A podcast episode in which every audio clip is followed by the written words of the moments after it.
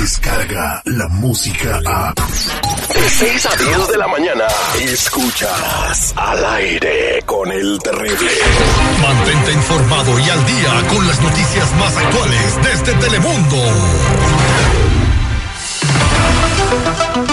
Se ha caído la bolsa de valores, señores. Se cayó más de tres puntos el día de hoy. El Pues Dow Jones-. No, no, no, no, no, no. Lo que pasa es que están diciendo que son unos indicadores, mi estimado seguridad, de que viene una recesión económica.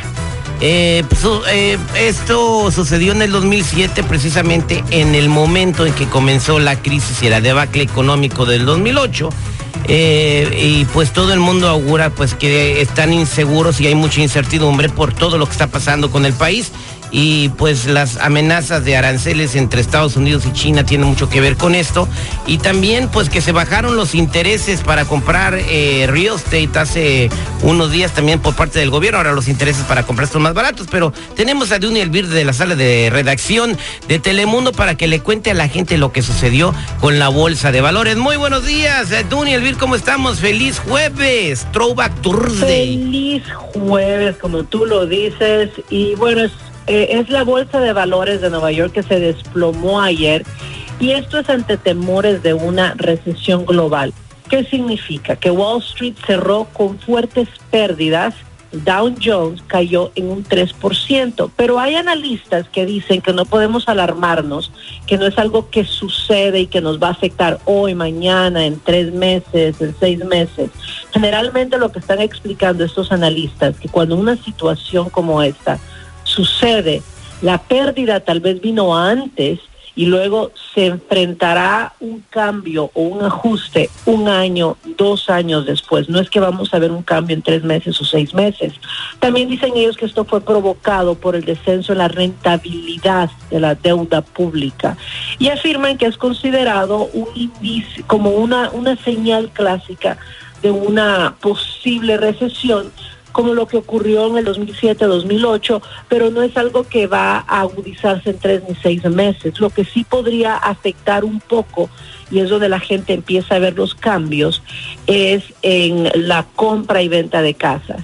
Y este es un este es un cambio también en la curva de rendimiento, como le dicen, lo que sacude un poco más que nada, en lugar de afectar o sacudirnos a ti, a mí, al auditorio, es a inversionistas, es a una situación global más que nada y es a alza en el mercado de Wall Street. Entonces es medio complicado, pero para informar a la gente y no asustarlas, cayó la bolsa de valores, pero no nos va a afectar ni hoy ni mañana, pero hay que mantener un ojo en este tipo de situaciones porque nos ayuda a entender qué está sucediendo a nivel mundial en cuanto a lo económico, ¿no? Exactamente. Entonces, eh, algunos eh, diarios, incluyendo el New York Times, el LA Times, andaban diciendo indicadores de una recesión y bla, bla, bla, bla. Bueno, ya algunos analistas estuvieron viendo bien el asunto, no se espanten, todavía nos va a alcanzar para comprar tortillas y mínimo, si no nos alcanza para comprar carne, sí, cuerito de pollo.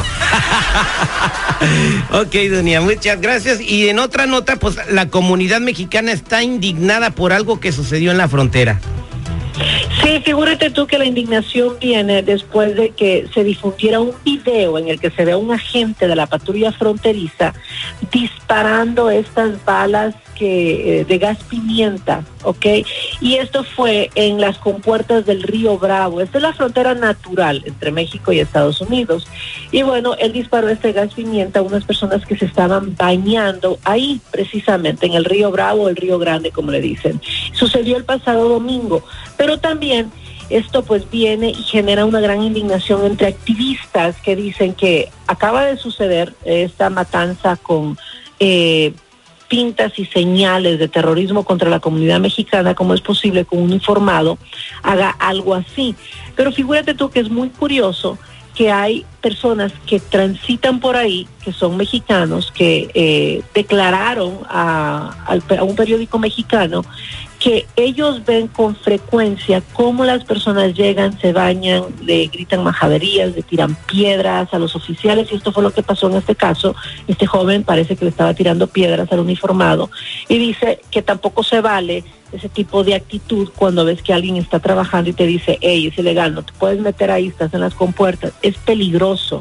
Ese río es bravísimo, por eso se llama el río Bravo. Entonces es una medida de precaución, además es un área prohibida para nadar. Y ahí están las dos partes de la moneda, ¿no? La escena se registró, como te digo, el domingo, fueron varias personas, otras, otro grupo grande de habitantes de la comunidad cercana acudieron al punto, muchos a nadar, muchos a ver lo que estaba pasando, otros a tratar de, pues simplemente disfrutar una tarde de domingo. Hasta ahora el gobierno mexicano no ha dado a conocer su postura sobre este tema, pero la población declaró que se siente agredida y que ellos piden que México tome cartas en el asunto antes de que esto se salga de control. Bueno, Dunia, ah, como lo acaba de decir, el respeto tiene que venir por los dos lados. Si estás nadando del lado mexicano, el oficial que está en Estados Unidos, pues está haciendo su trabajo, ¿no? A él le pagan por estar ahí cuidando que no pase alguna persona eh, y se brinque al territorio americano, no se trasieguen drogas, etcétera, etcétera, etcétera. No, no tienes por qué gritarle, insultarlo ni nada. Primero ni lo conoces, no te ha hecho daño. Entonces el respeto tiene que venir por parte de, la autoridad del lado norteamericano, pero también la, la, comunidad mexicana tiene que respetarlo para evitar este tipo de incidentes, ¿no? Si le están aventando piedras que ya hemos visto en varias imágenes que sí se cometen ese tipo de agresiones, pues es lógico que respondan de alguna manera. Sí, es terrible, oye, porque al final del día es una situación que se puede evitar si eh, todos colaboramos un poquito. Claro, no quitemos el dedo del renglón, que también esto atemoriza a muchas personas, porque eh, es una forma de, de, por decir así, de incurrir a la violencia por ambas partes. Correcto, yo creo que pues eso lo puedes solucionar poniendo cámaras, ¿no? En, en esos lugares donde suceden estos incidentes para que se analicen bien pues eh, lo, las cosas que suceden y ya ver quién tiene la razón, ¿no? Y si es la persona del lado mexicano la que está agrediendo al oficial, pues también que se tomen medidas al respecto. Si es el oficial que se pone a dispararle nomás porque les cayeron gordos los mexicanos, también que se tomen medidas al respecto, ¿no? En vez de gastarse ese dinero en quién sabe qué cosas, pues mejor que pongan cámaras y así ya asunto arreglado, ¿no? Y sí, como dices tú, lo que va a pasar en esta situación es que van a iniciar una investigación por parte de la patrulla fronteriza y una investigación también por eh, organizaciones y la Comisión Internacional de Derechos Humanos para ver qué está sucediendo en realidad. Pero mira, Dunia, este, muy buenos días. O sea, digo, aquí, por ejemplo, si el policía, ¿no? Es el que está incurriendo en la situación. ¿No van a castigar allá quién? Los que están de moleros de las organizaciones van a decir, no, es que tienen que respetar, o sea, a todo le buscan para justificar las acciones de la gente. El chisme? Espérate, mi territorio es que está bien bueno. Oye, en fin, vamos a, platicar lo que está sucediendo, Dunia. Eh, después de los tiroteos del Paso, Texas, se incrementaron la venta de armas y esto siempre sucede, ¿verdad? Hay un tiroteo masivo de esta manera y la gente le da miedo y mejor compra una pistola, ¿no? Sí, oye, figúrate tú que se triplica la venta de armas en El Paso, Texas, y esto tras el doble tiroteo que dejó al menos 32 muertos y 13 ah, personas eh, lastimadas en el, en El Paso, en Ohio también.